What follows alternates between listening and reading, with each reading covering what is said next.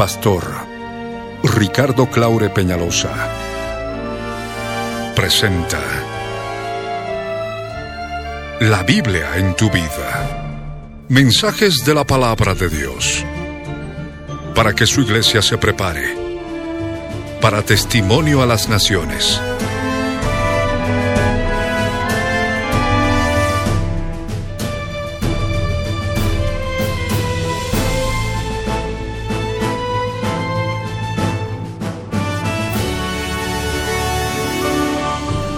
El mensaje de hoy titula El infierno volumen 4.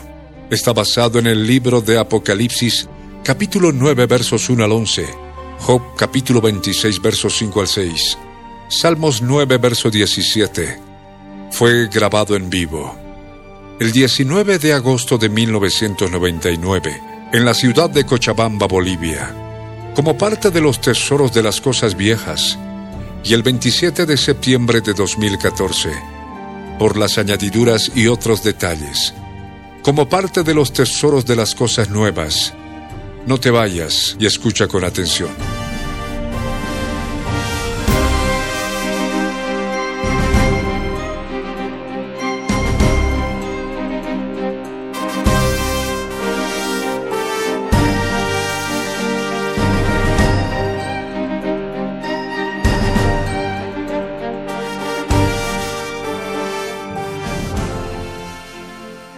Te damos gracias, Señor, porque tú eres Dios bueno y eterno.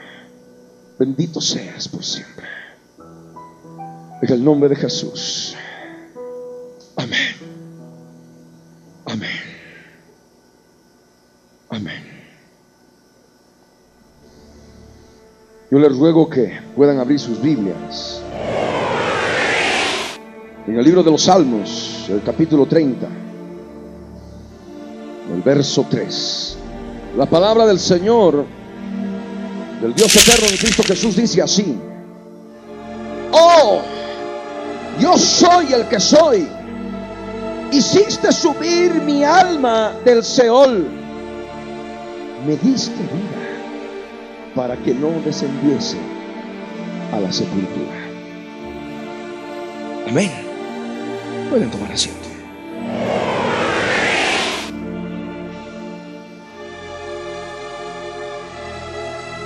Gloria al Rey. Salmo 30, verso 3. Para muchos les debe resultar difícil poder entender y comprender y discernir. Hemos estado enseñando en todo este tiempo que aquel que desciende, aquel que desciende a la sepultura en cuerpo, su alma, sabemos que desciende al Seol. Amén. Pero aquí en el verso 3 del Salmo 30 nos manifiesta el salmista David. Nos manifiesta que el alma de David estaba ya en el Seol. Y el Señor en su poder, el yo soy el que soy, lo hizo subir del Seol. Hizo subir su alma del Seol. Y le dio vida, la vida de Dios, antes de que descienda la sepultura. En otras palabras, antes de que muera. Recibió la vida de Dios para no descender a la sepultura. Amén. Recibió la vida de Dios para no morir. Pero sin embargo su alma había estado en el Hades. Y es justamente lo que el Señor quiere manifestarte a través de su palabra. Para que tú comprendas y disiernas.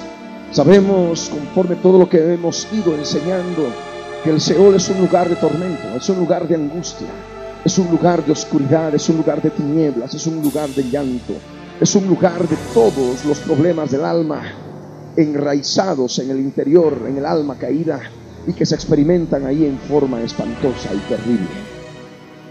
Pero también a través de esta palabra es necesario comprender que estando en vida, estando sobre esta tierra, cuando nosotros estamos experimentando pruebas y tribulaciones, podemos manifestar que nuestra alma está en el Seol. Amén.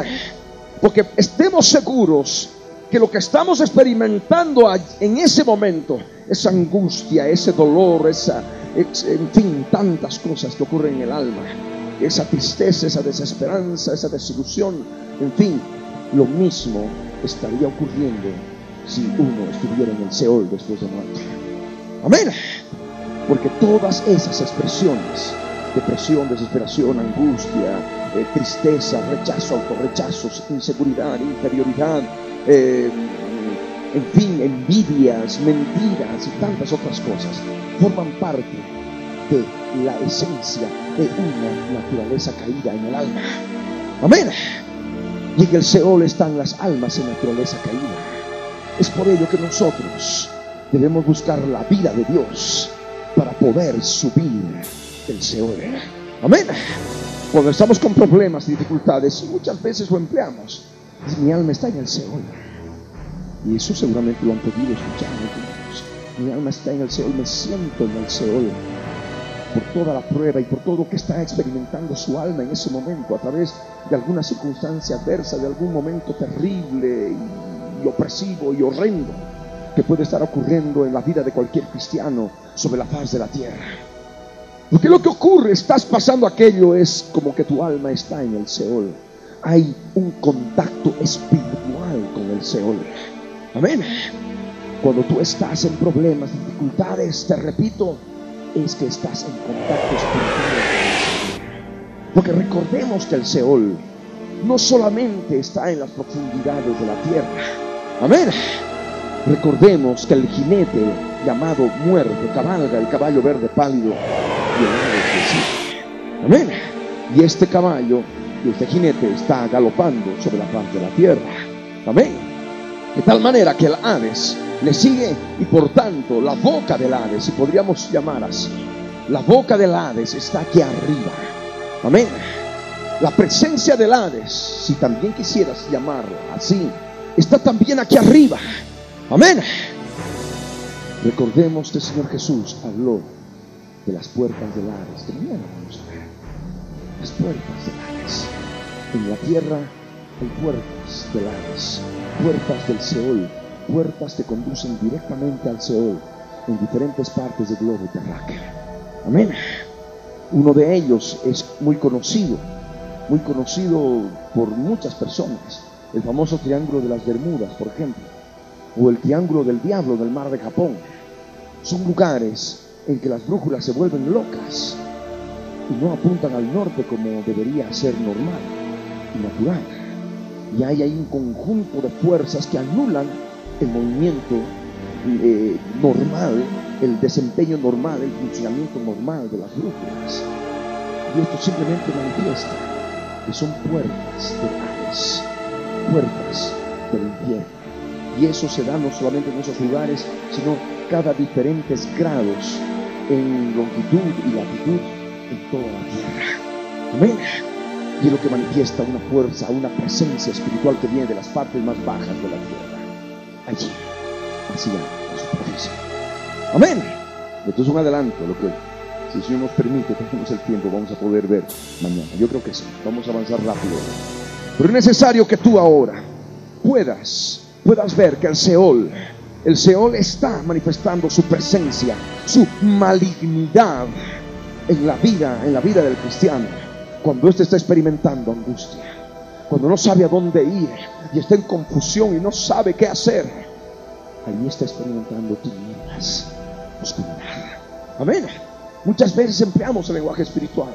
Aquellos que se encuentran en tinieblas, en oscuridad, no saben a dónde ir. Y están en duda, en confusión, porque eso es lo que experimentan las personas que están en duda, en confusión, en incredulidad. Amén.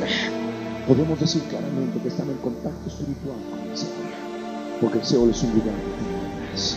Amén. Es un lugar de oscuridad. ¿Cuántos dicen amén? He ahí esa palabra. Me diste vida, dice David, para que no descendiese a ese sepultura. De esa manera, Dios eterno manifiesta su vida, la vida de Dios, la vida del Espíritu, que nos puede permitir salir del Seol en el aspecto espiritual. Amén salir de los momentos terribles en que estamos abatidos, angustiados, desesperados tal vez. Es ahí cuando estamos en el Seol. Pero el Señor en su poder nos saca y nos levanta antes de que descendamos a la sepultura en esas condiciones. Amén. Vamos a ver otro pasaje. Salmo 31, verso 17 y 18. No sea yo avergonzado, oh, yo soy el que soy, ya que te he invocado. Sean avergonzados los impíos, estén mudos en el Señor. Amén. Mudos en el Señor. Los impíos que están en contacto con el Señor.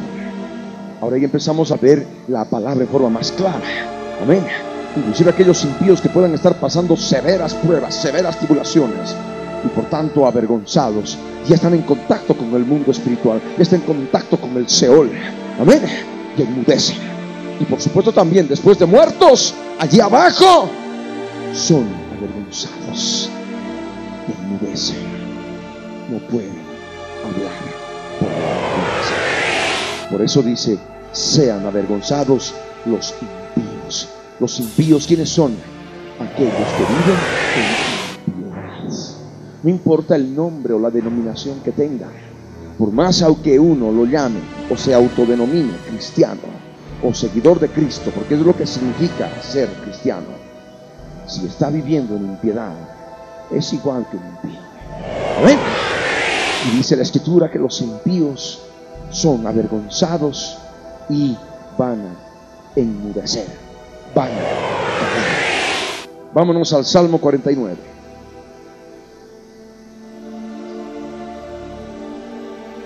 Salmo 49.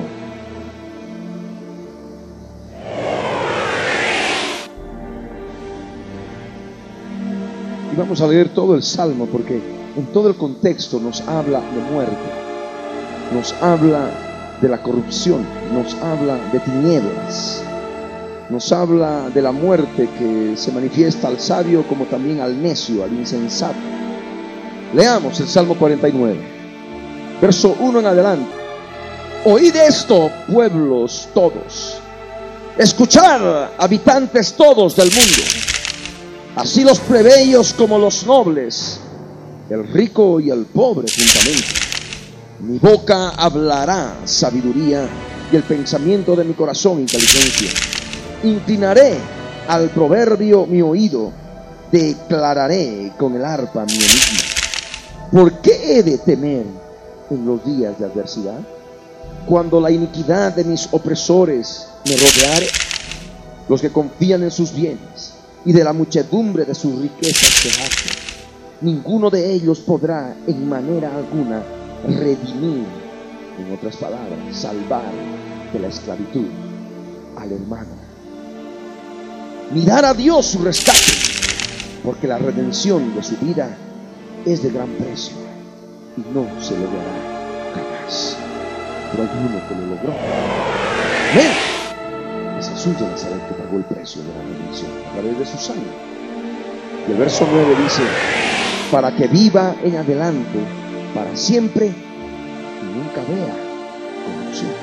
Es lo que intentan muchos, no ver corrupción.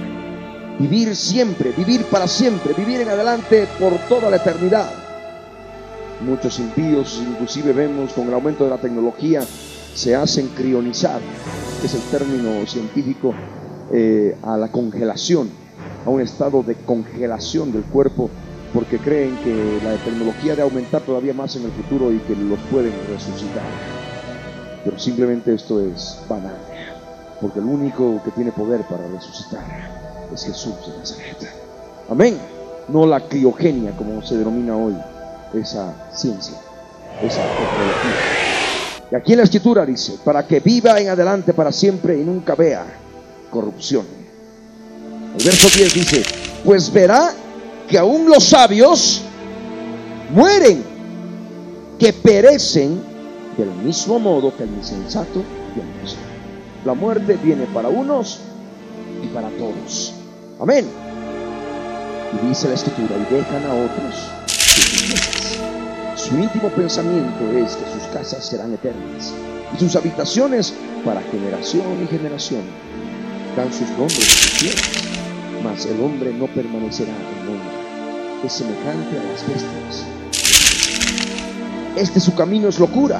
Con todo, sus descendientes, sus familiares, se complacen en el dicho de ellos, como a rebaños que son conducidos al Seol, la muerte los pastoreará. Y los rectos se enseñorearán de ellos por la mañana. Se consumirá su buen parecer y el Seol será. Pero Dios redimirá mi vida del poder del Seol porque Él me tomará consigo. Veamos esto. Aquí en la escritura nos habla que aquellos impíos que confían en sus bienes y creen que inclusive podían pagar, pagar precio por su alma, precio por su rescate, para vivir para siempre y nunca más ver corrupción. Simplemente la escritura nos enseña que como a rebaños son conducidos al Señor. Son conducidos al Señor. Por eso muchas veces predicamos y enseñamos de que hay multitudes, multitudes que cada día caen en el Seol a través de la muerte física. Amén. Hay multitudes que caen en las partes más bajas de la tierra. Son conducidas, dice la Escritura, como rebaños. Amén. Rebaños de almas que están cayendo en el Seol diariamente. En este momento, personas que están muriendo, personas en las cuales está operando el espíritu de muerte, que, que corta el cordón de plata y rompe el cuenco de oro. El cordón de plata une el, el alma con el cuerpo el cuenco de oro está, eh, es el que en su interior tiene al espíritu del hombre. Cuando se rompen las dos cosas, el alma sale exhalada, el espíritu sale también exhalado. Amén. Y el alma inmediatamente está prisionera y como rebaños son llevados al Señor. Amén. ahorita son miles, millones seguramente están muriendo en la faz de la tierra por accidente, por vejez, por asesinato, por alguna situación. Simplemente se, está cumpliendo. Y dice la escritura, la muerte nos pastoreará. El espíritu de muerte. El espíritu de muerte es aquel que se encarga de pastorear ese rebaño de almas hasta el mismo Seol, hasta el mismo centro de la tierra, hasta las partes más bajas de la tierra. Imagínense que la muerte, ¿cómo será ese espíritu? ¿Cómo será ese ángel caído? Debe ser un ángel horripilante y espantoso. Y muchas veces se lo representa ahí con calavera y una túnica negra y una guadaña y todo eso. Nada raro que sea así de espantoso. Si bien la escritura no nos describe a la muerte, pero debe ser un ser grotesco, un ser horripilante, un ser terrorífico. Amén. Y ahí la escritura nos dice que la muerte los pastoreará. Y dice, los rectos se enseñorearán de ellos por la mañana. Sabemos que la noche está avanzada y se acerca el día. Amén. El lucero de la mañana pronto ha de resplandecer en nuestros corazones en el momento que venga el Señor Jesús. Y la promesa que Él tiene es que van a doblar su rodilla y van a tener que humillarse y van a tener que reconocer que Él nos ama a todos aquellos que permanezcamos fieles en Él y para Él. Amén. Yo haré que se postren delante de ti, dice la Escritura, y reconozcan que yo te Amén. Y esa es la recompensa de rectos. Los rectos se enseñorearán de ellos por la mañana. Pero hay otro aspecto añadir se consumirá su buen parecer y el Seol será su El parecer del alma es exactamente igual al parecer del cuerpo desnudo. Amén. No estamos hablando de la vestimenta que lleva el cuerpo, no, el alma, el alma que parte sin Cristo es un alma desnuda, es un alma que parte con la carne desnuda. Amén. Y su parecer su parecer ha de ser consumido. Su buen parecer se ha de consumir, se ha de podrir. Así como cuando se putrefacta el cadáver y se cae la carne a pedazos y hay gusanos. Aquí vemos todo aquello que hemos estado compartiendo en las sesiones anteriores se va determinando la palabra. Amén. Se consume su buen parecer. Por eso personas a las cuales el Señor ha llevado al infierno y les ha mostrado lo horripilante que es. Pueden describir ahí esqueletos con carnes colgando, olores fétidos, el olor a muerte. Y ahí en el interior algo como un color gris que manifiesta lo que es el, el alma, el corazón del alma, algo oscuro y difuso. Y hablan y entienden, y piensan, y recuerdan, y lloran, y se amargan, y se deprimen. Y momentos vienen también demonios y los atormentan, y les hacen gemir, y los torturan, los arrastran allí por la superficie del infierno, y les hacen cosas horribles, cosas espantosas.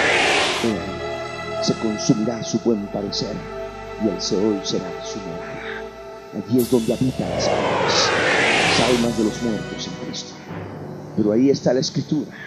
Para aquellos que partieron en el Antiguo Testamento, para aquellos que se fueron al seno de Abraham, por cuanto el seno de Abraham hemos estudiado que estaba en las partes profundas de la tierra también.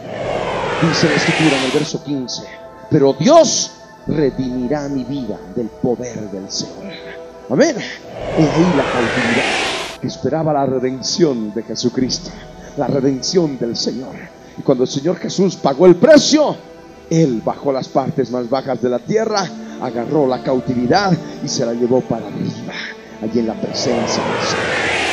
Y ahí la escritura nos dice claramente, Dios redimirá mi vida del poder del Seol, porque Él me tomará consigo. Amén. Es el poder de la resurrección, es el poder de Jesucristo en su resurrección que lleva cautiva la cautividad. Amén. La presencia del Dios eterno. Verso 16 al 20. Veamos. Dice, no temas cuando se enriquece alguno, cuando aumenta la gloria de su casa, porque cuando muera, no nada. A repite bien ese verso 17. Porque cuando muera, ¿qué dice? No llevará nada. Aunque parece algo muy trivial, pero es necesario hablar y compartirlo conforme a la palabra de Dios. Cuando uno muere, uno no se lleva nada. Amén. Nada. Hay algunos pensarán que no me llevaré mi televisor porque me voy a aburrir allá abajo. No, no, de ninguna manera. Uno no se lleva nada. Amén. Nada. Uno lo único que lleva es su cuerpo. Su cuerpo al sepulcro, su alma, que tiene la misma fisonomía del cuerpo, al Seol. Su espíritu, como dice la palabra de Eclesiastés 12, verso 7, el espíritu vuelve a Dios que lo dio. Amén. Leamos lo que dice aquí la escritura. Porque cuando muera no llevará nada, ni descenderá tras él su gloria. Porque la memoria de los muertos es que Aunque mientras viva llame dichosa su alma y sea loado cuando prospere, entrará en la generación de sus padres y nunca más. El hombre que está en honra y no entiende, semejante es a las bestias que perecen. No vamos a entrar en más detalles. Vayamos al Salmo 55, verso 12 al 15. Salmo 55, verso 12 al 15 dice, porque no me afrentó un enemigo, lo cual habría soportado, ni se alzó contra mí el que me aborrecía, porque me hubiera ocultado de él. Sino tú, hombre, al parecer íntimo mío, mi guía y mi familiar, que juntos comunicábamos dulcemente los secretos y andábamos en amistad en la casa de Dios, que la muerte les sorprenda, que desciendan vivos al Seol, porque hay maldades en sus moradas en medio de ellos. Y lo que ocurre es el premio a la es el premio a la traición. Amén. De los que uno confía, de aquellos que están en su alrededor. Tenemos por ejemplo David con Absalón. Amén. Uno que estaba y formaba parte, formaba parte de su entorno, fue deseado y murió. Ese fue. Judas, que también formaba parte del entorno de Jesús. Judas comió de su plato. Amén. Comió del plato del Señor. Pero sin embargo fue deseado. Amén. Los desleales y traidores simplemente tienen su paga de esta manera. Dice la escritura que la muerte les sorprenda. Es el precio de la traición.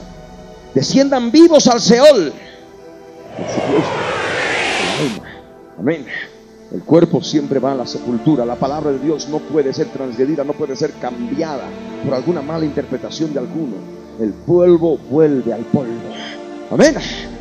Y aquí la escritura manifiesta, cuando habla de desciendan vivos al alma, manifiesta del alma que permanece viva. El alma nunca muere. Amén. El alma nunca deja de existir. ¿Cuántos dicen amén? El alma nunca deja de existir. Eso tienes que tomarlo siempre en cuenta. Nunca, nunca, nunca deja de existir. Siempre permanece. Si está en el cuerpo, está y existe. Piensa siempre, siempre.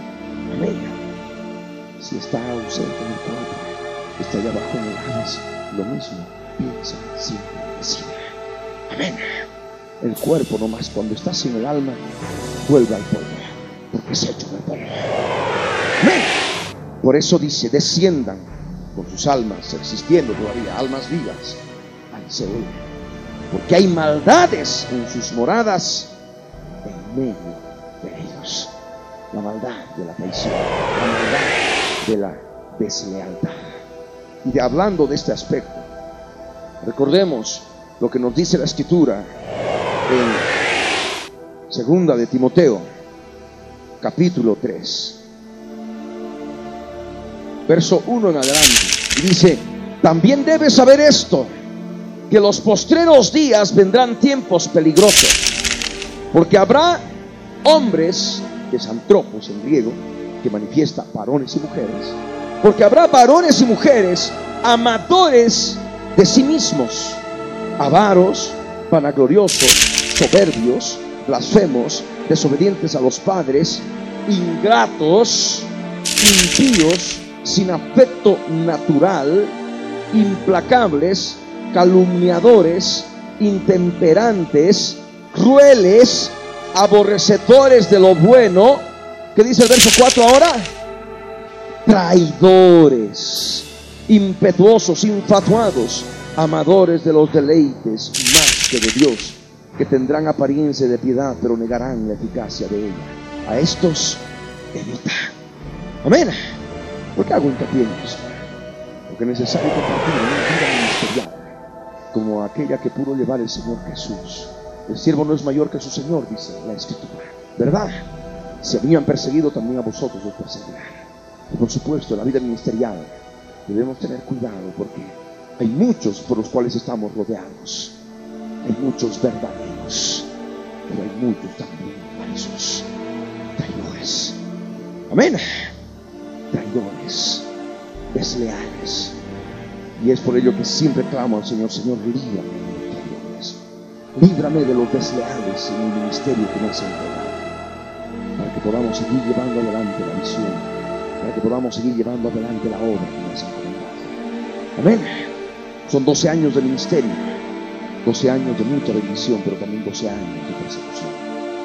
12 años de bendición, pero al mismo tiempo también 12 años de tribulación, de angustia, de zozobra y de muchos problemas. 12 años de bendición, pero también 12 años en que han ido pasando por la obra muchos traidores y desleales que han causado, han querido causar serio daño a la obra. Y uno de ellos, gracias a Dios, fue descubierto y salió el año pasado. Y ya nunca más ha de volver. Amén. Y esa es la escritura. Es el premio a la traición. Por eso el Señor demanda que encarguemos, que encarguemos su palabra a hombres fieles. Amén. Fieles idóneos. Amén. Y sean aptos para enseñar. Sobre todo, fieles. Elías tuvo su Eliseo. Pablo tuvo su Timoteo. Amén. Todo el ministerio del Señor tiene personas fieles. Y estos recibirán su recompensa. Amén. Pero los infieles, los traidores, los desleales, no tienen recompensa. Pero cuando es un ministerio del Señor, Dios galardona y bendice a los hombres fieles que colaboran aquel siervo que ha sido levantado para ese ministerio. Amén. Amén. Ahora, les ruego que abran sus Biblias. El Salmo 86. Salmo 86, verso 13. Dice, porque tu misericordia es grande para conmigo y has librado mi alma de las profundidades del Señor. Qué hermosa palabra. Qué misericordia grande del Señor que nos permite ser librados en el alma de las profundidades del Señor. Amén. El Señor ha venido a librar nuestras almas de caer en las profundidades del Señor. Por eso reconocemos a Jesús como libertador. Amén. Porque libra nuestras almas de caer del Señor. Por eso reconocemos a Jesús como Salvador. Porque salva nuestras almas de caer en el Señor. En las profundidades del Señor. Por eso abre tus ojos, hermano. Muchas veces le decimos, Señor, Salvador, Salvador de qué? Salvador de tu alma. Para que tu alma no se pierda para que tu alma no esté allí sufriendo el tormento eterno en el Seol, en el Hades, y luego después pases a la eternidad en un cuerpo, en un cuerpo resurrecto, pero para destrucción completa, para destrucción constante, para dolor y llanto y amargura y tormento en fuego por los siglos de los siglos, en el lago que arde con fuego y azufre, que es la muerte segunda. Amén. Por eso nosotros reconocemos a Jesús como Salvador. Y puesto que tenemos tantas promesas, tales promesas, ¿cómo vamos a descuidar una salvación tan grande? Amén. Una salvación tan grande que se manifiesta a través de una misericordia tan grande. Una misericordia tan grande para conmigo. Una misericordia tan grande para contigo. Amén. Porque esa misericordia permite que tu alma sea librada de las profundidades del Señor. Amén.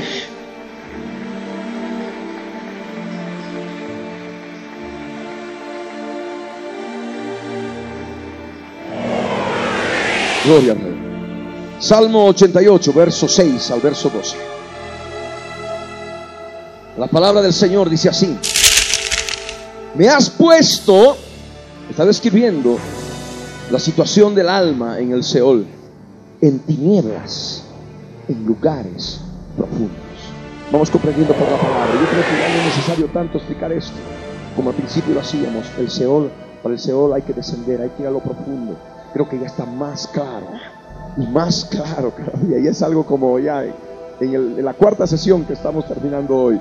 Es como 2 más 2 es igual a 4. Comprender que el Seol es de las partes más profundas de la tierra, pero que también su presencia está sobre la faz de la tierra. Amén. Pero ahí está la escritura cuando dice, me has puesto en el hoyo profundo, en las profundidades, en las partes más bajas de la tierra en tinieblas. El Seol, como hemos dicho siempre, se caracteriza por ser un lugar de oscuridad, por ser un lugar de tinieblas, un lugar profundo, lugares profundos, como dice el verso 6. El verso 7 añade, sobre mí reposa tu ira. La ira de Dios viene sobre los hijos de desobediencia. Amén. Sobre las almas de desobediencia en el Seol está la ira de Dios y la ira de Dios se revela a través de todo ese tormento y ese dolor y esa angustia que se experimenta en los lugares profundos, que se experimenta en el hoyo profundo, que se experimenta en el Seol. Por eso dice la escritura, sobre mí reposa tu ira y me has afligido con tus ondas. Aflicción es lo que justamente hay en el Seol. Aflicción y aflicción y aflicción. ¿Cuántas personas seguramente en este momento estarán afligidas o han venido afligidas. Hay aflicción, hay aflicción. Eso, lo mismo se puede experimentar allá abajo y aún todavía multiplicado y multiplicado y multiplicado a la enésima potencia. Amén. Multiplicado N veces, elevado a la enésima potencia. He ahí la escritura. Y me has afligido con tus ondas, ondas que manifiestan fuerzas. Amén porque una onda es una fuerza, sea onda de agua, sea onda electromagnética, sea onda de viento. Aquí está hablando de ondas espirituales. Por tanto, estamos hablando de fuerzas, de fuerzas espirituales malignas que provocan aflicción en el alma que está en el Señor. Inclusive aquí arriba, cuando el alma está en contacto espiritual con el Señor, a través de las circunstancias adversas y penosas y terribles que puede estar experimentando en su vida. Amén. El verso 8 añade, has alejado de mí mis conocidos. Es la soledad del Señor. Una soledad total, un vacío total. Me has puesto por abominación a ellos. El Seol abominación. El Seol implica ser un ser abominable. Un ser abominable ante todos. Todos se consideran abominables. En el Seol. Encerrado estoy y no puedo salir. El Seol manifiesta esa Es una prisión, es una cárcel, una cárcel de la cual no se puede salir. Cuando uno ha partido sin Cristo, uno no puede salir. Es siempre. Es Verso 9. Mis ojos enfermaron a causa de mi aflicción. Te he llamado, oh Señor, cada día.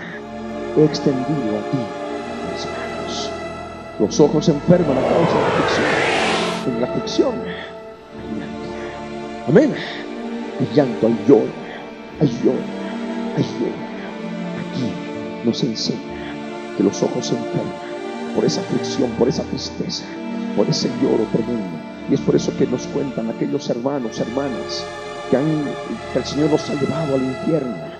Ven esas personas que están con surcos, con surcos en la cara del alma, surcos de tanto llorar, surcos de tanto llorar, y los ojos semiabiertos, dañados por el tanto, por el excesivo llanto. Amén. Y ahí la palabra. Por supuesto, los testimonios que escuchamos muchas veces no, no ponen el fundamento bíblico, simplemente manifiestan la experiencia. Pero corroboramos que esa experiencia es real cuando está fundamentada en la palabra del Señor. Amén. Y comprendemos que es real. Es algo espantoso. Los ojos se enferman a causa de la aflicción. Te he llamado, Señor, dice, cada día extendido a ti mis manos. Y lo que hace, como pues la palabra del rico y ¿no? De alguna manera buscar, buscar salir, buscar hacer algo. Siempre. Ahí habla de manos. El Seol, el alma tiene manos. Amén. El alma tiene boca. Porque con la boca del alma se habla. Amén. Con las manos del alma se palpa y se siente el dolor. Y te pueden agarrar esos demonios horribles, esos torrentes de perversidad, esas ligaduras de impiedad, esas ligaduras del Seol que te, que, te rodean y te rodean y te llevan, y te llevan arrastrado de las manos o de los cabellos. Amén. O de la cabeza. De ahí. Eso es lo que ocurre allí abajo. Y ahí pregunta, pregunta el salmista. Dice el verso 10, ¿manifestarás tus maravillas a los muertos? Los muertos que están en el Seol no pueden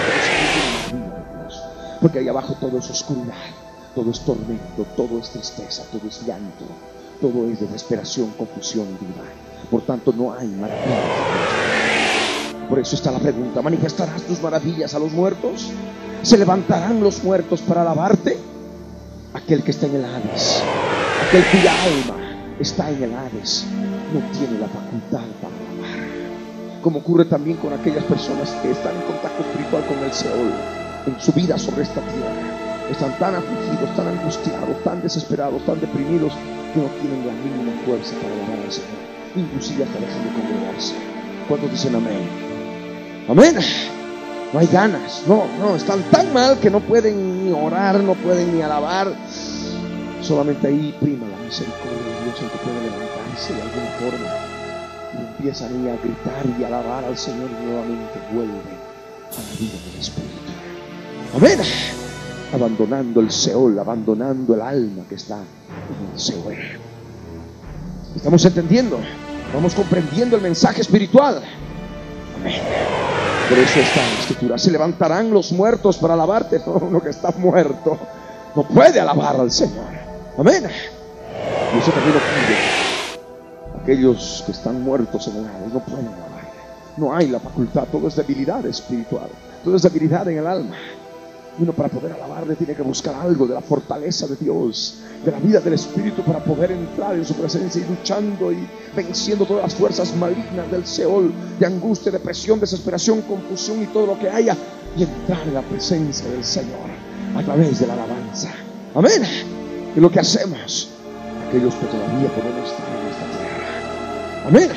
Y tenemos oportunidad de en ustedes. El verso 11 añade, será contada en el sepulcro tu misericordia. Y el cuerpo que sabe. El cuerpo es el que, está en el sepulcro. Amén. ese cuerpo no sabe nada. Ese cuerpo es polvo y al polvo ha de volver. Ese cuerpo no piensa, ese cuerpo no siente, ese cuerpo no decide, ese cuerpo no oye, no olfatea, no palpa, no toca, no saborea. Es polvo. Amén. será contada, será contada en el sepulcro de misericordia. El cuerpo no sabe nada, no puede conocer la misericordia de Dios ni nada estando muerto. O tu verdad, dice, tu verdad en el abadón. Ayer habíamos enseñado que el abadón constituye no solamente un lugar en las partes más bajas de la tierra, sino también manifiesta la presencia del rey de los demonios que hay en las partes más bajas de la tierra. Amén. Los ángeles, los ángeles del abismo, los demonios tipo langosta. Este rey, el ángel del abismo, se llama en hebreo Avalón y en griego ¿Qué significa? Destructor. Por tanto, lugar espiritual que abarca esta fuerza espiritual maligna es un lugar de destrucción. Amén. Eso no significa que el alma deja de existir. No, el alma es destruida una y otra y otra vez, constantemente y para siempre. Cada día, cada momento en ese lugar, el alma es atormentada, es destruida y al día siguiente vuelve a ser destruida. Y otro momento vuelve y sigue en destrucción. Ay, ay, eso es para siempre. Amén.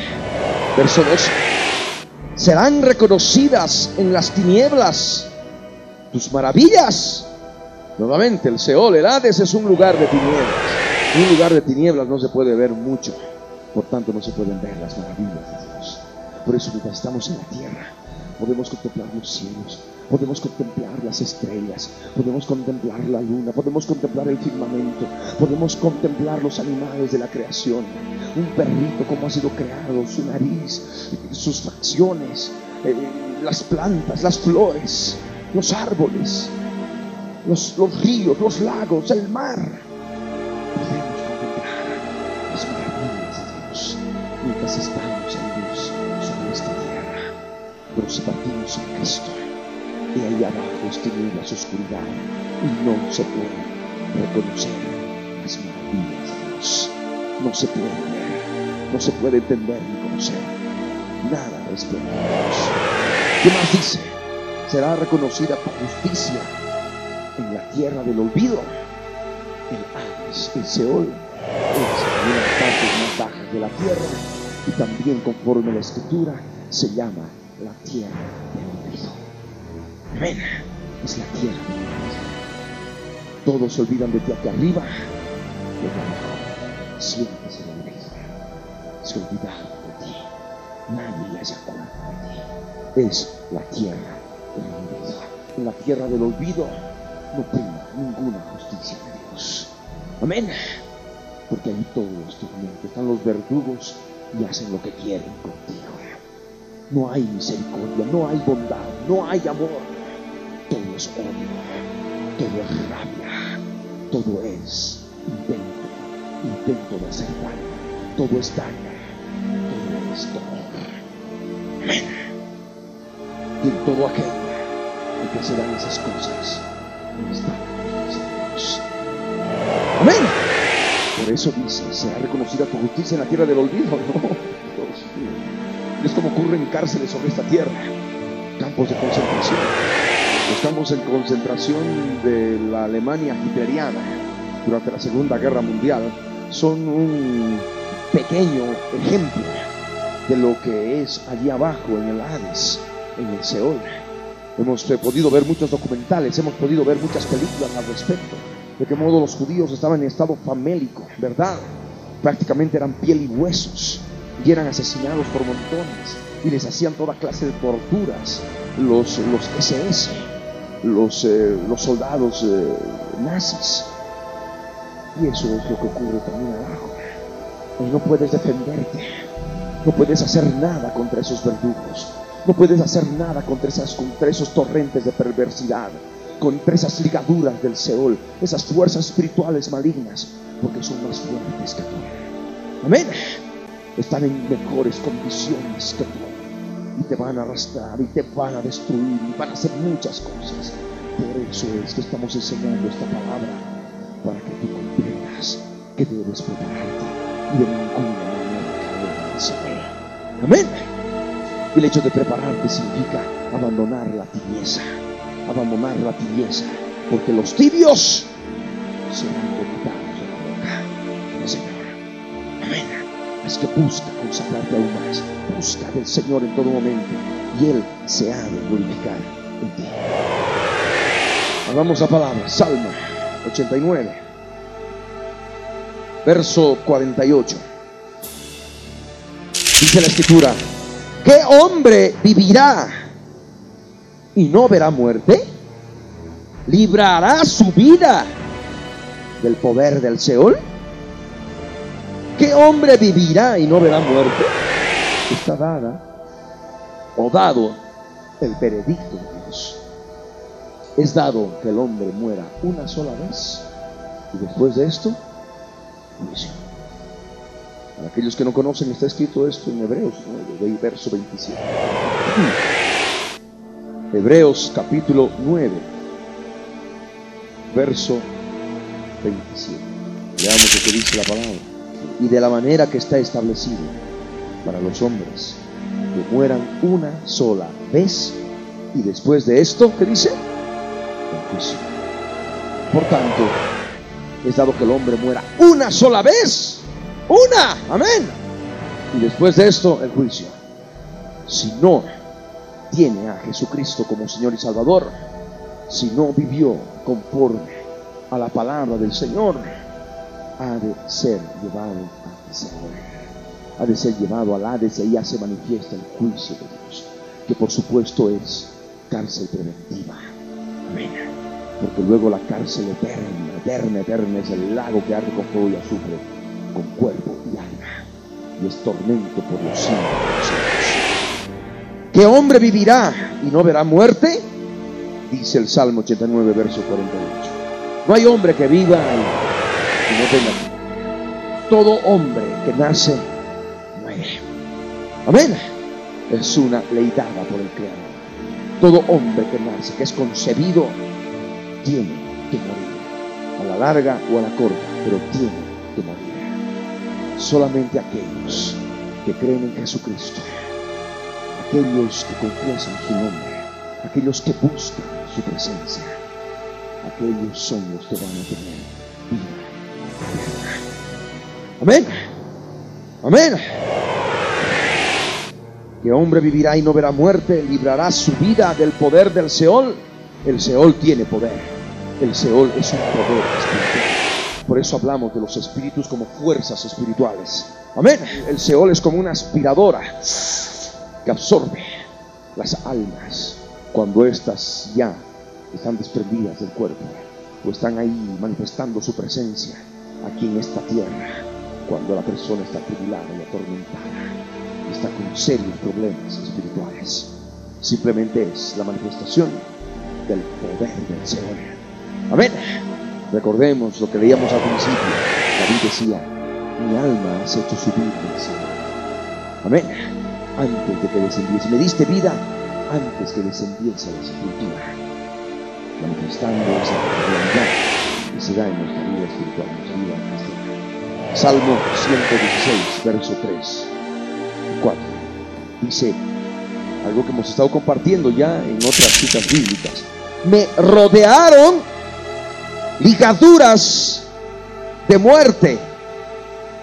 Me encontraron las angustias del Seol. Angustia y dolor había yo hallado.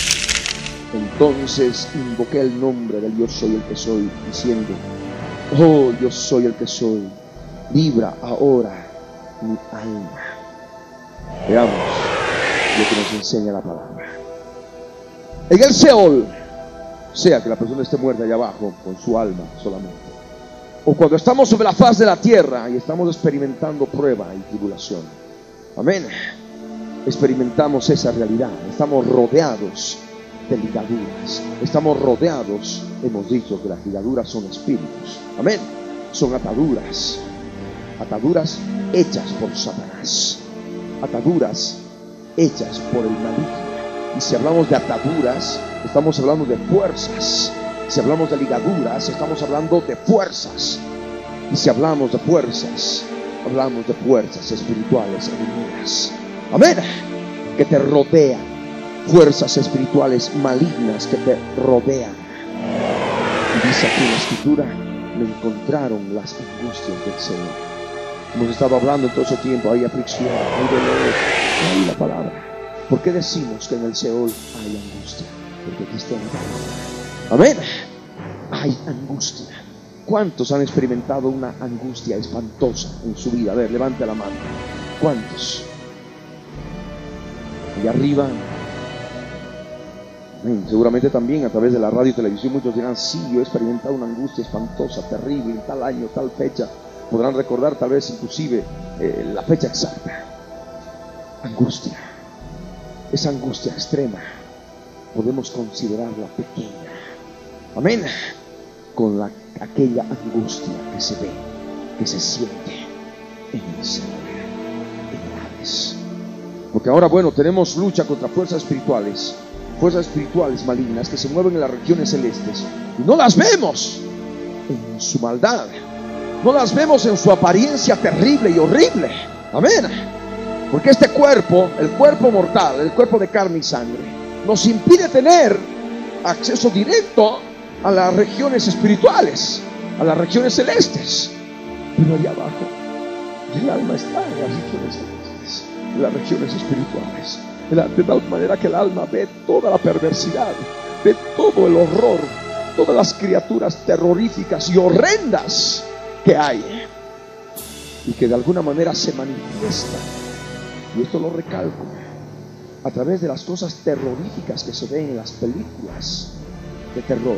Y esas, y esas criaturas horribles, esos rostros espantosos y horrendos, simplemente son una manifestación del terror que ya viven muchos allá abajo en el Hades, en el Señor.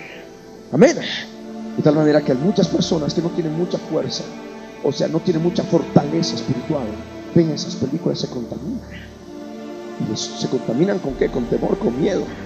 no pueden entrar a un lugar oscuro en la casa, tienen miedo, están ahí quien está viendo, sienten que alguien está viendo, esas imágenes, esas imágenes del vampiro, las imágenes de esos ojos horrendos, rojos, llenos de maldad, están ahí clavadas en su mente, se da la vuelta, manifiesta contaminación espiritual. Amén son simplemente fuerzas espirituales malignas plasmadas en imágenes a través de la televisión o a través de la película y que ya en su manera específica, en su imagen específica y real, están contaminando tu alma.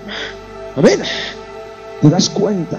Por eso la escritura nos habla, el Señor Jesús profetizó aquello que no se dio en siglos pasados. No se dio en siglos pasados. El Señor habló de cosas terroríficas. La Reina Valera 60 traduce, habrá terrores, dijo el Señor, ¿verdad?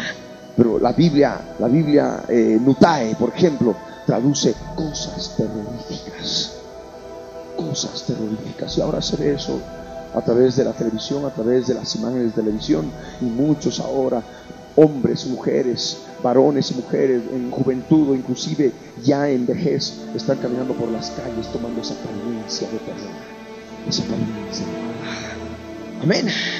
Simplemente son las cosas terroríficas profetizadas por Jesús en los últimos días. Amén. Está al alcance de todos. La televisión y vas a ver algo terrorífico cualquier momento. Cosas terroríficas. Ese tipo de criaturas horrendas, espantosas, que inclusive se ven en los dibujos animados, no son más que manifestación de las fuerzas espirituales oscuras del Señor. Amén. Y ahí la palabra. El verso, el verso 3 nos dice, me encontraron las angustias del Seol, angustia y dolor había yo hallado. ¿Cómo pueden preguntar algunos dolor? ¿Acaso van a estar un cuerpo para que duela? Para que duela. Hemos hablado muchas veces, pero es necesario recalcar. El cuerpo sin el alma, le pinchas, le pellizcas, le tuerces, no ha de sentir dolor. Está ahí inerte el cuerpo muerto. Amén. Pero cuando tiene alma, ah, ahí recién, ¿verdad? Recién siente el dolor, el pellizco, o un punzón o alguna cosa. En el Hades, en el Seol, el alma puede experimentar el mismo dolor, como si tuviera el cuerpo. Le pellizcan y le arrancan la carne a algún demonio y siente el dolor que le arranca. Amén. Han experimentado seguramente dolores de huesos o cólicos, espantosos dolores. Eso es lo que ocurre con el movimiento de los gusanos están dentro de los huesos y la carne. Es un dolor espantoso. Es un dolor terrible. ¿Cuántos han podido experimentar alguna vez dolores espantosos en su cuerpo? A ver, levante la mano. Dolores de cabeza, dolores de estómago, dolores de pierna, dolores, eh, diferentes tipos, dolores terribles que les han hecho doblar. A ver, levante la mano. Ya te puedes dar cuenta de los dolores que también se experimentan en el Señor. Amén. Dolor de estómago que te retuerce. Señor, un cólico espantoso que te retuerce y te hace doblar por algo que, está, que te ha hecho mal o por alguna situación que los intestinos se mueven ahí adentro y te, te provocan semejante dolor. ¿Te imaginas ahí dentro con gusanos el aspecto espiritual que se mueven y te retuercen por dentro? Dolor extremo, dolor horrendo. He ahí la palabra, angustia y dolor, dice. ¿Dónde hay? ¿Dónde se halla? En el Seol. Amén. El verso 4. Entonces invoqué el nombre del yo soy el que soy, diciendo, oh yo soy el que soy, libra ahora mi alma. Eso podían clamar aquellos que estaban allá abajo, en la cautividad, en el seno de Abraham, que esperaban la liberación. Amén. A través de la redención del Señor Jesucristo. Ahora nosotros que estamos en esta tierra, que podemos experimentar dolor, no solamente un dolor por algún una dolencia física, sino también hay dolor en el alma por algo, por alguna situación terrible, la muerte, eh, no sé, tantas cosas penosas que pueden ocurrir en la vida de un cristiano. Y ahí el Señor también puede librarnos. Amén. Puede librar el alma del Señor. Veamos otro pasaje. Salmo 139, versos 7 y 8. Dice la escritura.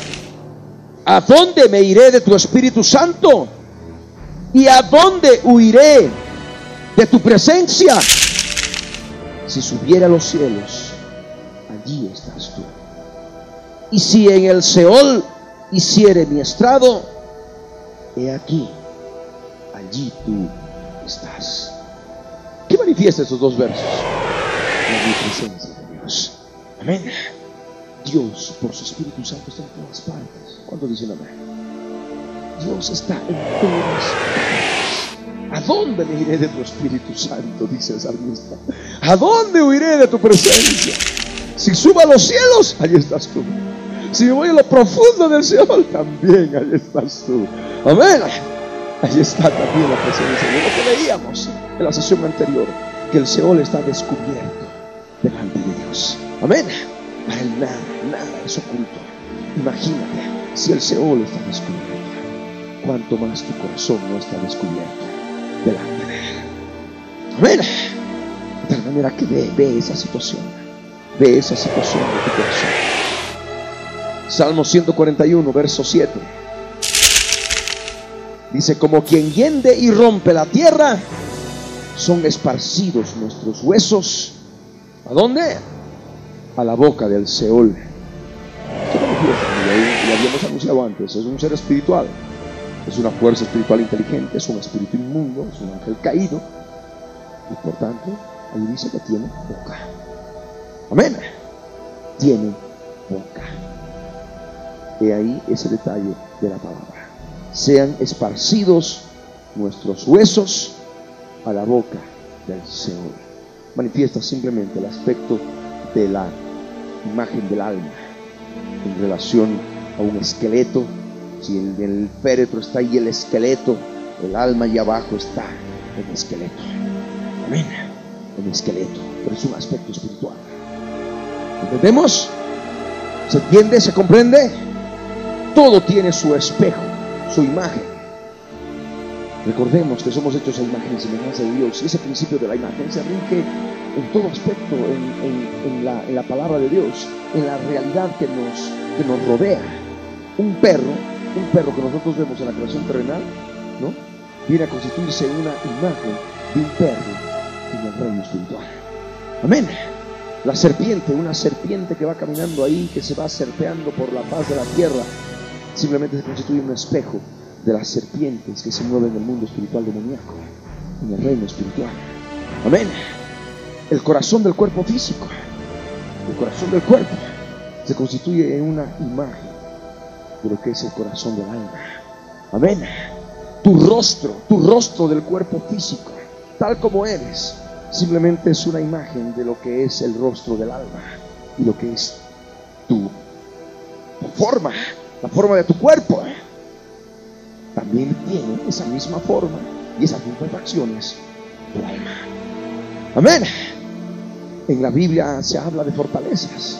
Hablamos de fortalezas de, piedra, de fortalezas de, ladrillo, que tiene esa imagen de fortalezas espirituales. Amén. Comprendemos todo esto. Entonces, he ahí la escritura. Sabemos que el Seol tiene boca. Y por ello, y aquí en la palabra nos dice que los huesos son esparcidos en la boca del Seol. La sepultura. Amén. La sepultura. He ahí, ahí, la sepultura se constituye en la boca del Seol. He ahí el lugar. Y por supuesto que eso también se manifiesta en lo más profundo. Veamos otro pasaje. Proverbios. Proverbios 1, verso 12. Dice, los tragaremos vivos como el Seol y enteros como los que caen en un abismo. De eso se desprende que el Seol traga. Amén. El Seol traga. ¿Y traga que Traga almas. Traga almas que nunca mueren porque el alma nunca muere. Almas enteras amén, caen en lo profundo de la tierra, siendo tragadas por el Seol. Veamos ahora Proverbios capítulo 5. Proverbios capítulo 5, verso 3 al 23. Porque los labios de la mujer extraña destilan miel, y su paladar es más blando que el aceite, mas su fin es amargo como el ajenjo agudo como espada de dos filos. Sus pies descienden a la muerte. Sus pasos conducen a dónde? Al Seol. El Seol está lleno de adulterio. ¿eh? Sus caminos son inestables. No los conocerás si no considerares el camino de vida. Ahora pues, hijos, oídme y no os apartéis de las razones de mi boca Aleja de ella tu camino. Y no te acerques a la puerta de su casa para que no des a los extraños tu honor y tus años. No sea que extraños se sacien de tu fuerza y tus trabajos estén en casa del extraño y ginas al final. Cuando se consuma tu carne y tu cuerpo y digas, ¿cómo aborrecí el consejo? Y mi corazón menospreció la reprensión. No oí la voz de los que me instruían y a los que me enseñaban no incliné mi oído. Casi en todo mal he estado, en medio de la sociedad y de la congregación. Bebe el agua de tu misma cisterna y los raudales de tu propio pozo. Se derramarán tus fuentes por las calles y tus corrientes de aguas por las plazas. Sean para ti solo y no para los extraños contigo. Sea bendito tu manantial y alégrate con la mujer de tu juventud, como sierva amada y graciosa gacela sus caricias te satisfagan en todo tiempo y en su amor recréate siempre. ¿Por qué, hijo mío, andarás ciego con la mujer ajena y abrazarás el seno de la extraña? Porque los caminos del hombre están ante los ojos del soy el que soy. Y él considera todas sus veredas. Prenderán al impío sus propias iniquidades. Y retenido será con las cuerdas de su pecado. Él morirá por falta de corrección y errará por lo inmenso de su locura. Amén. Vemos una de las causas por las cuales muchos están. ¿En dónde? En el Seol. Y es a través de él. Veamos otro pasaje, Proverbios, Proverbios 9, verso 13 al 18. Dice la escritura, la mujer insensata es alborotadora, es simple e ignorante. Se sienta en una silla a la puerta de su casa, en los lugares altos de la ciudad, para llamar a los que pasan por el camino, que van por sus caminos derechos. Dice a cualquier simple, ven acá. A los altos de cordura dijo, las aguas hurtadas son dulces, y el pan comido en oculto es saber. Y no saben que allí están los muertos que sus convidados están en donde? En lo profundo del Señor. Las aguas hurtadas son dulces. Y los convidados a esas aguas hurtadas, a esas aguas hurtadas, pero dulces, están en lo profundo del Señor. Los convidados a comer el pan comido en oculto, ese pan sabroso que es comido en oculto, están en lo profundo del Señor. Amén. Esta palabra, esta palabra del Señor. Proverbios capítulo 6, verso 24 27 dice, para que te guarden de la mala mujer, de la blandura, de la lengua de la mujer extraña.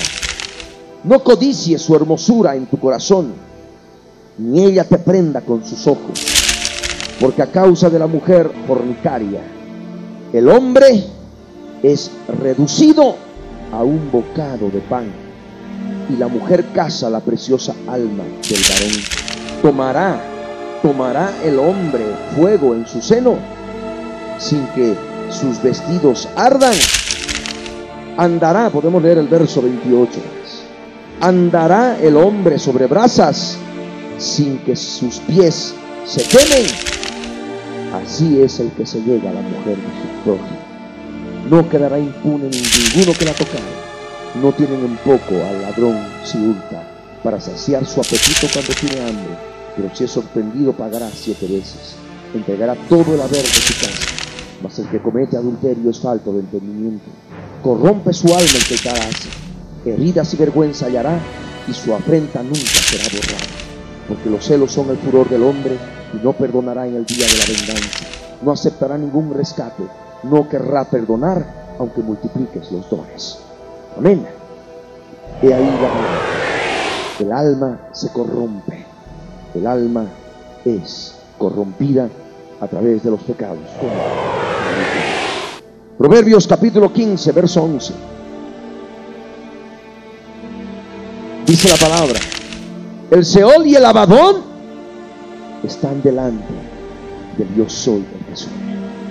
¿Cuánto más los corazones de los hombres? Lo que compartimos hace un momento. El Seol está descubierto delante de Dios. El Abadón está descubierto delante de Dios.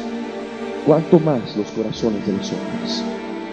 Comprende, imagínate lo profundo de la tierra, Dios lo conoce. En lo profundo, profundo de la tierra, Dios lo ve.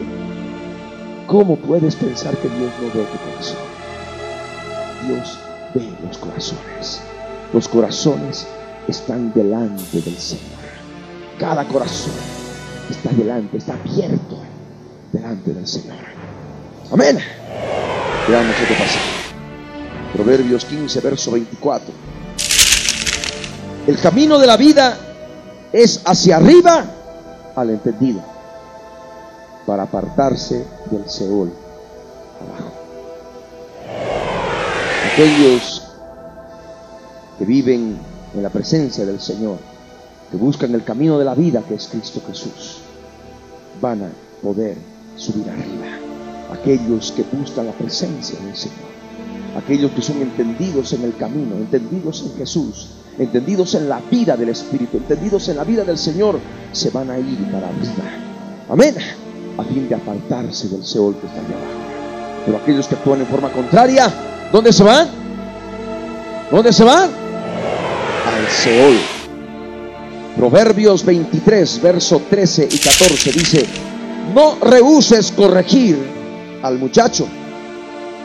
Atención papás, porque si lo castigas, no morirá.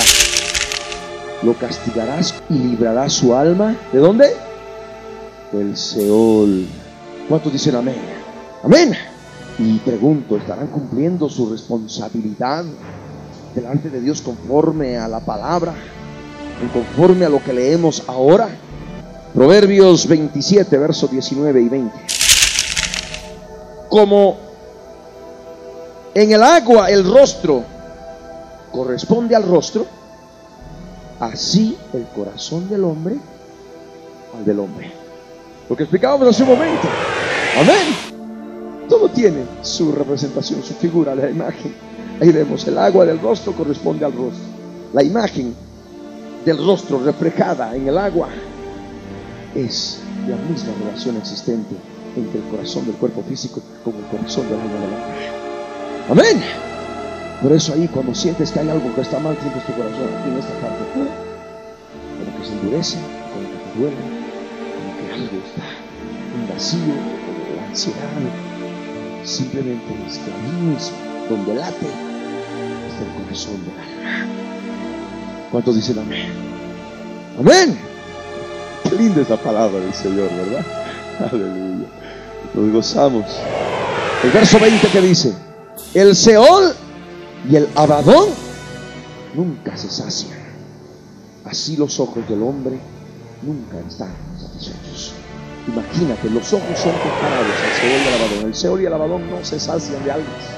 Amén no se sacian, tragan y tragan y tragan, porque dice la escritura, tragan. Amén.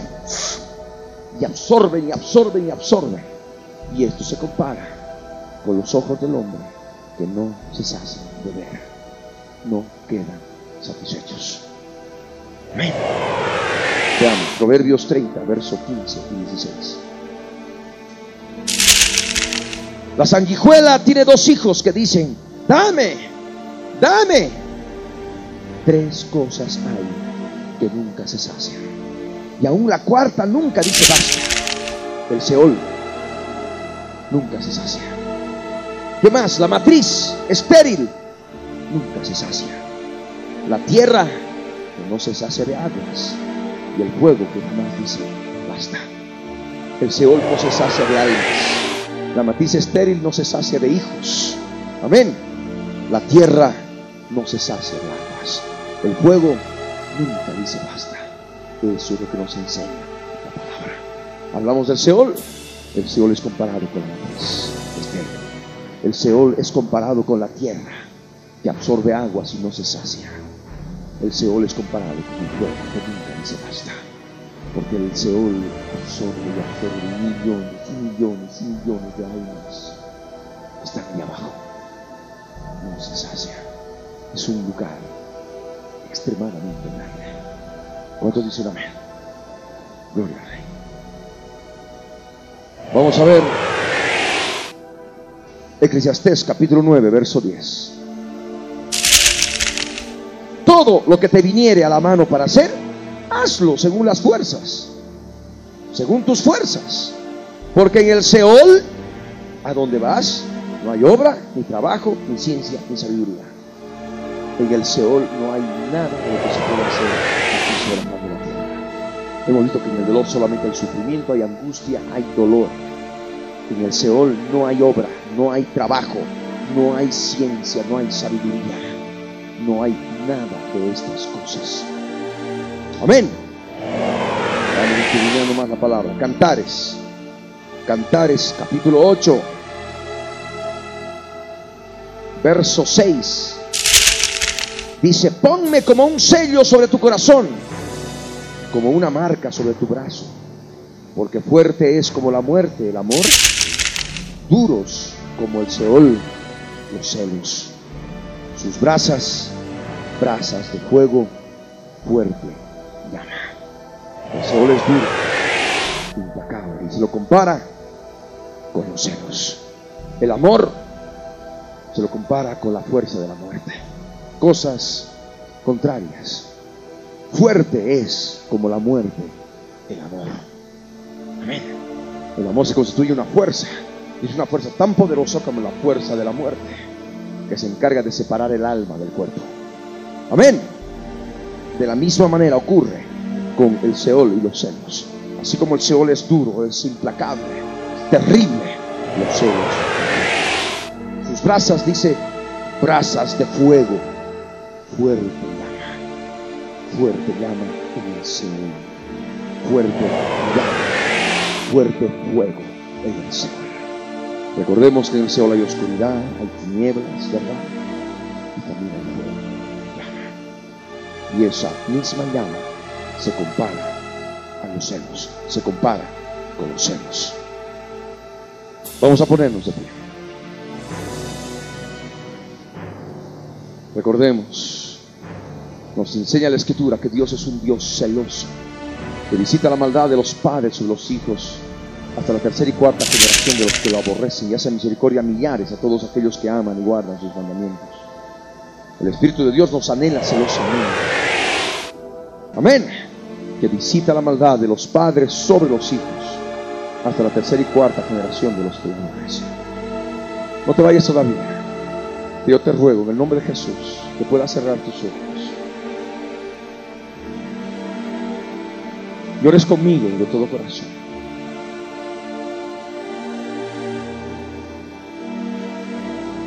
En su presencia. Ora conmigo. Con los ojos cerrados.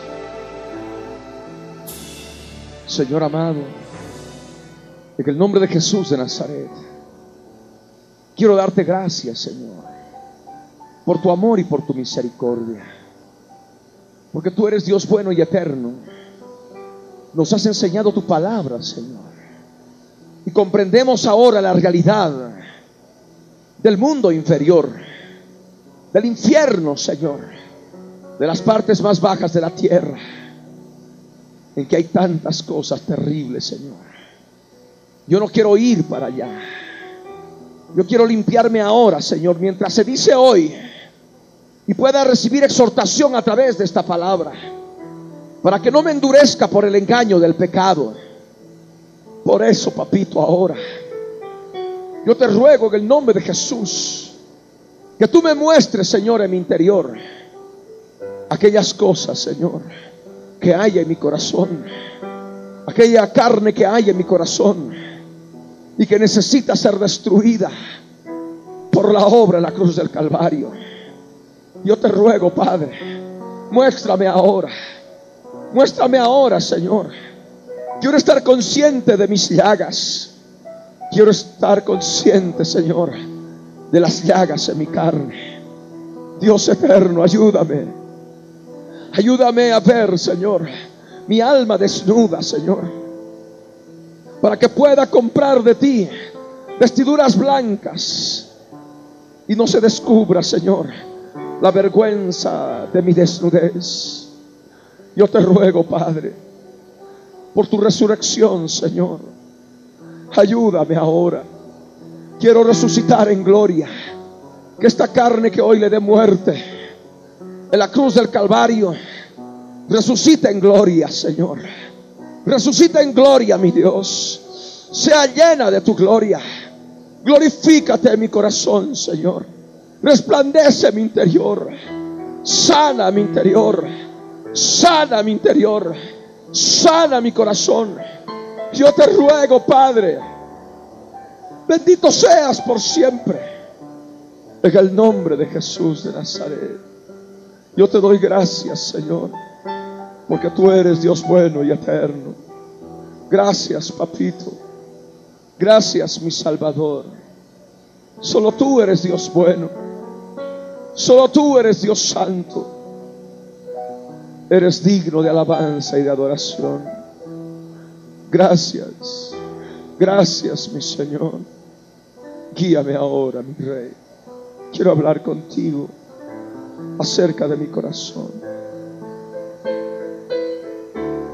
Ahora con Él habla. Habla con tu Señor. Habla con tu Señor. Habla con tu Salvador.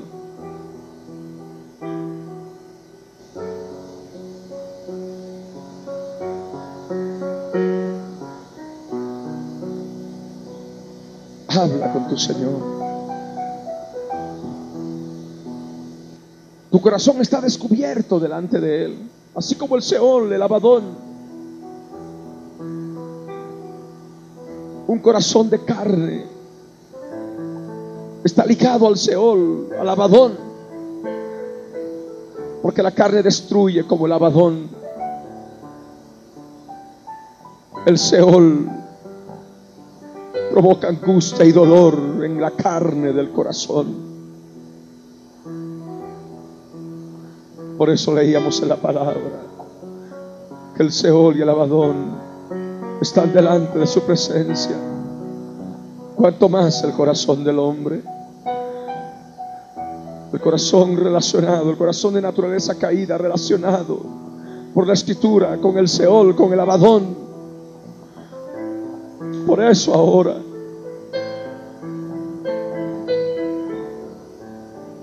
en su presencia habla con Él. Habla con tu Señor.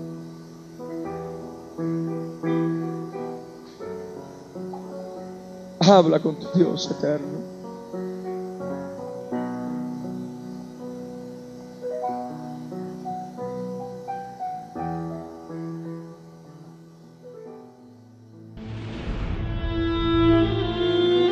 Jesús les dijo, ¿habéis entendido todas estas cosas? Ellos respondieron, sí, Señor. Él les dijo, por eso todo escriba, doctor, en el reino de los cielos es semejante a un padre de familia que saca de su tesoro cosas nuevas y cosas viejas.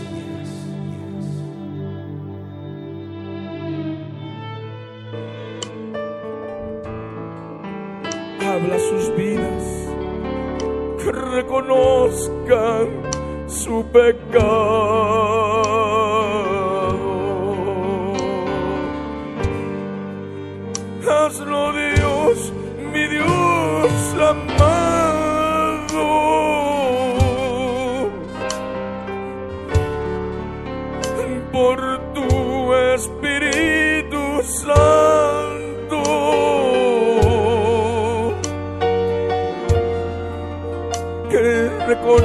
Reconozcan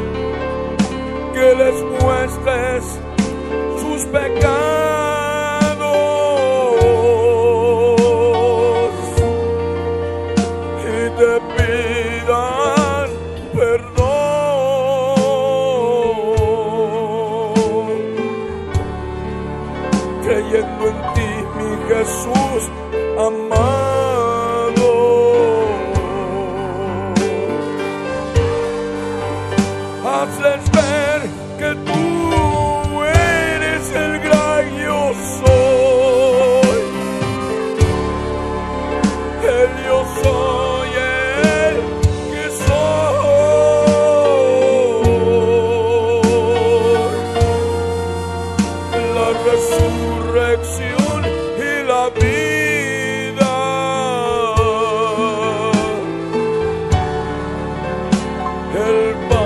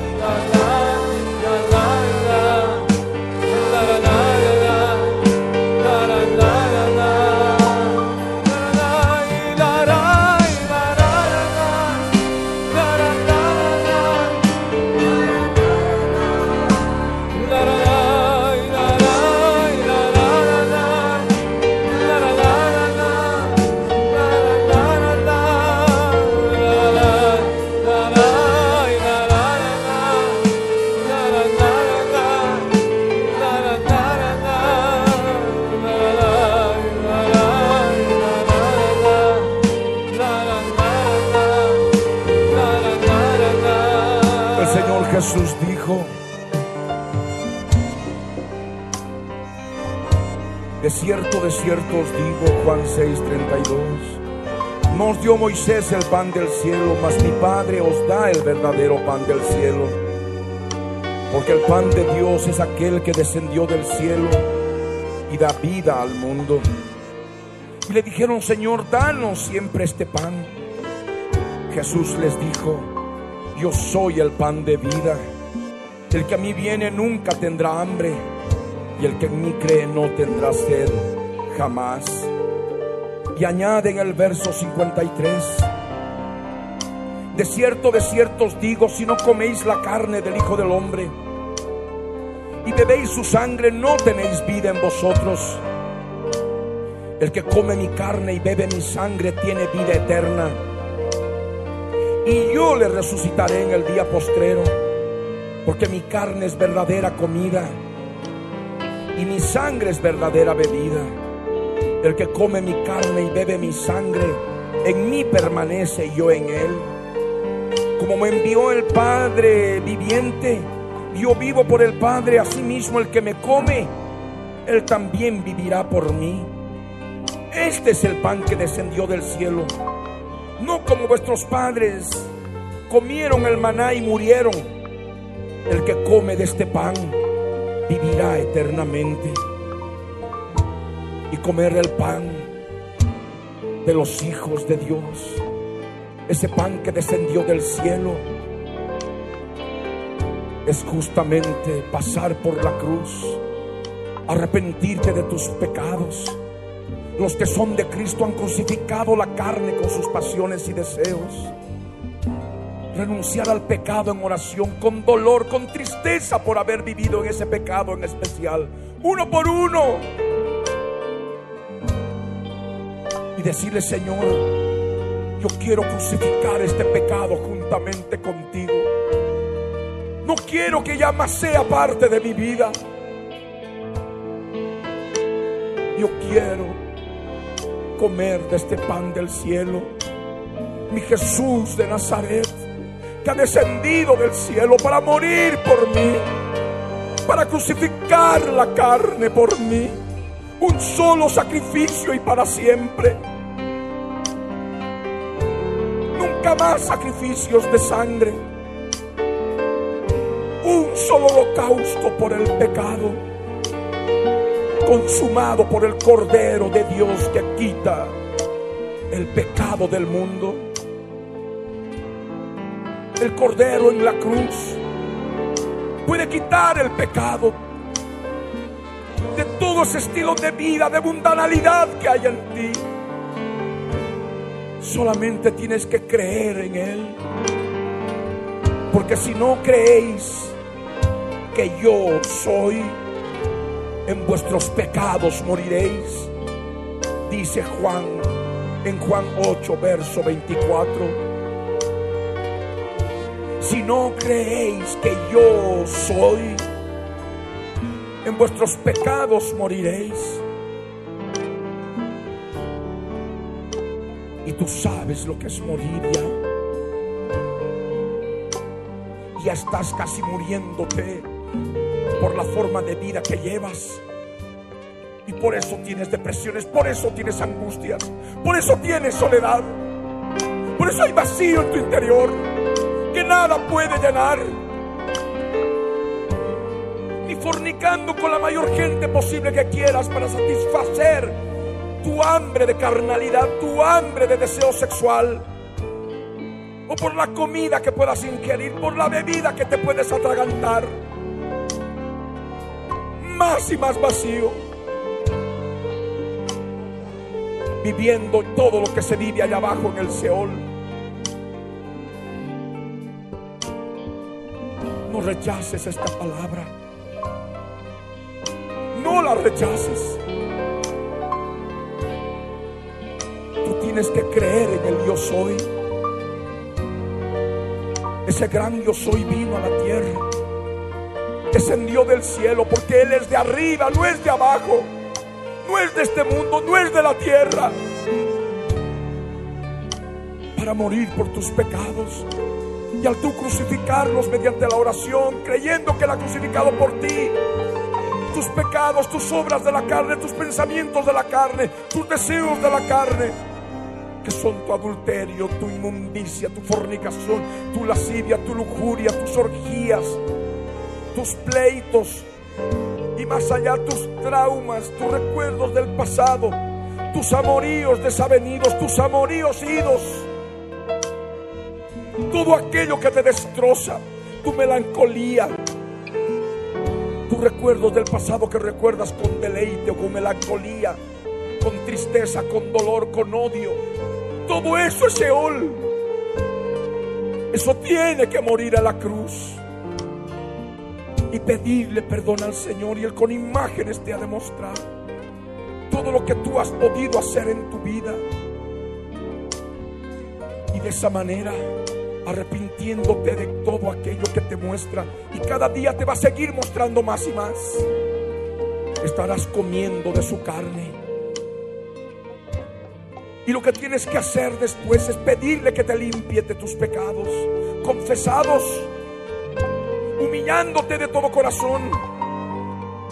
Pedirle que te limpie con su sangre, porque la sangre de Cristo limpia de todo pecado. No importa lo que hayas hecho en tu vida. Puedes decir, yo no tengo perdón porque he hecho demasiado. No. Él quiere perdonarte hoy, no importa lo que hayas hecho. Él quiere darte su amor, que tú recibas su perdón.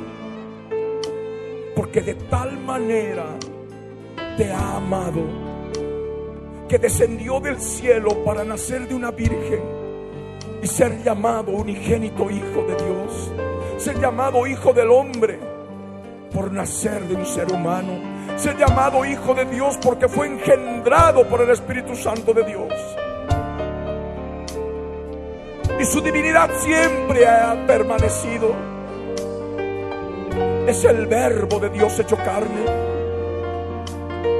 Él dijo, yo soy la luz del mundo. Él dijo, yo soy el pan de vida.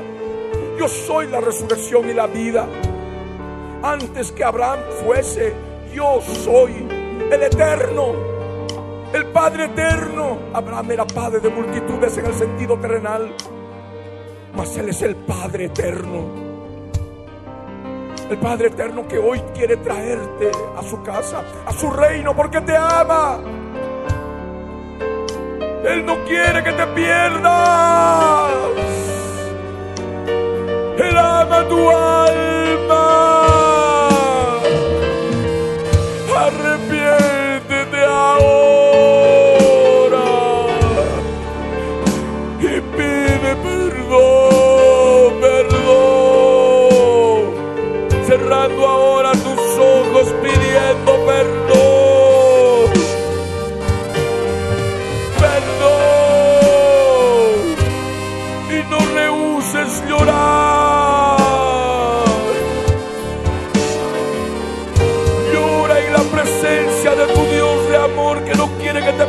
Pierdas en el Seol. Él quiere tenerte en su reino para siempre. Cree en Él, cree en el yo soy para tener vida eterna. Porque si no crees, en tus pecados morirás. Por eso come de su carne, arrepintiéndote, crucificando tu carne en la cruz. Dile, Señor, ya no más, yo muero este pecado. Le doy muerte a la cruz del Calvario juntamente contigo. Y clamas para que la sangre de Cristo te limpie, su sangre derramada te limpie. Y así bebes de esa sangre para que vivas para siempre.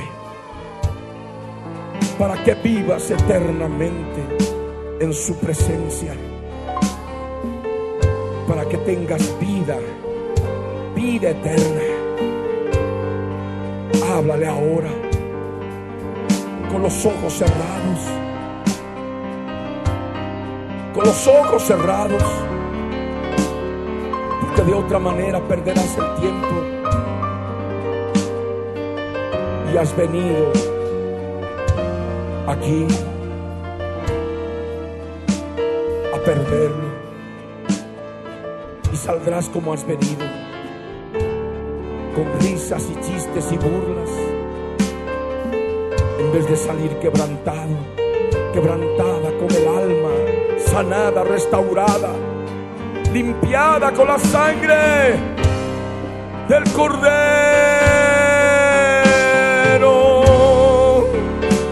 Esa sangre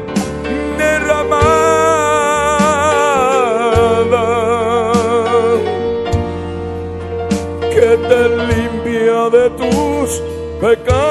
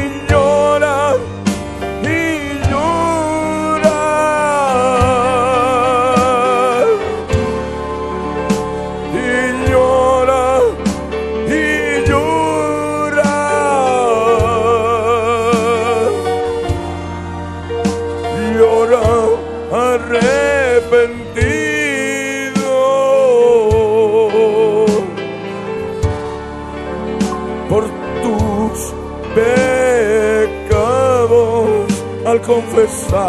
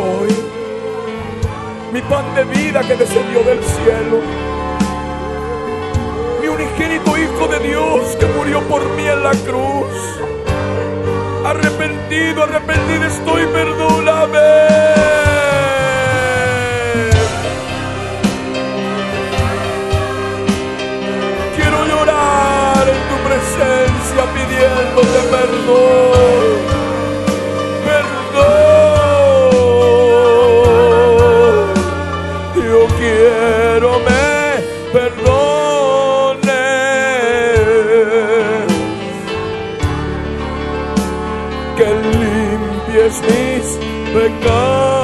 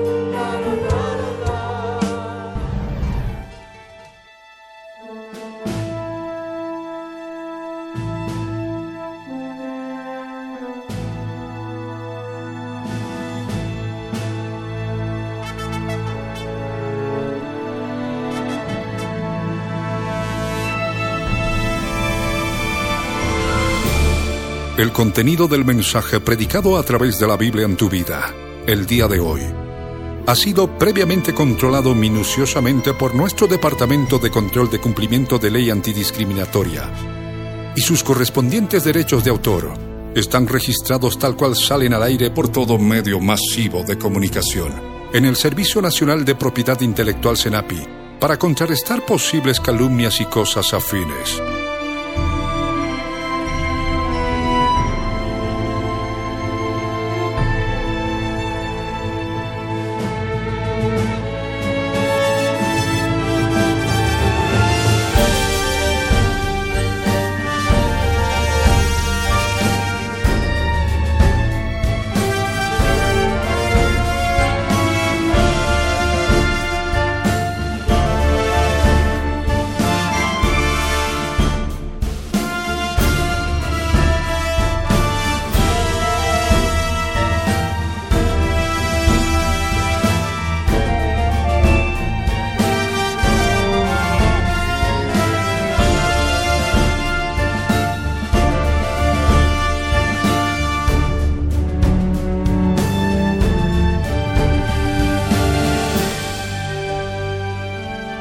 El pastor Ricardo Claure Peñalosa presentó La Biblia en tu vida. Mensajes de la palabra de Dios para que su iglesia se prepare para testimonio a las naciones.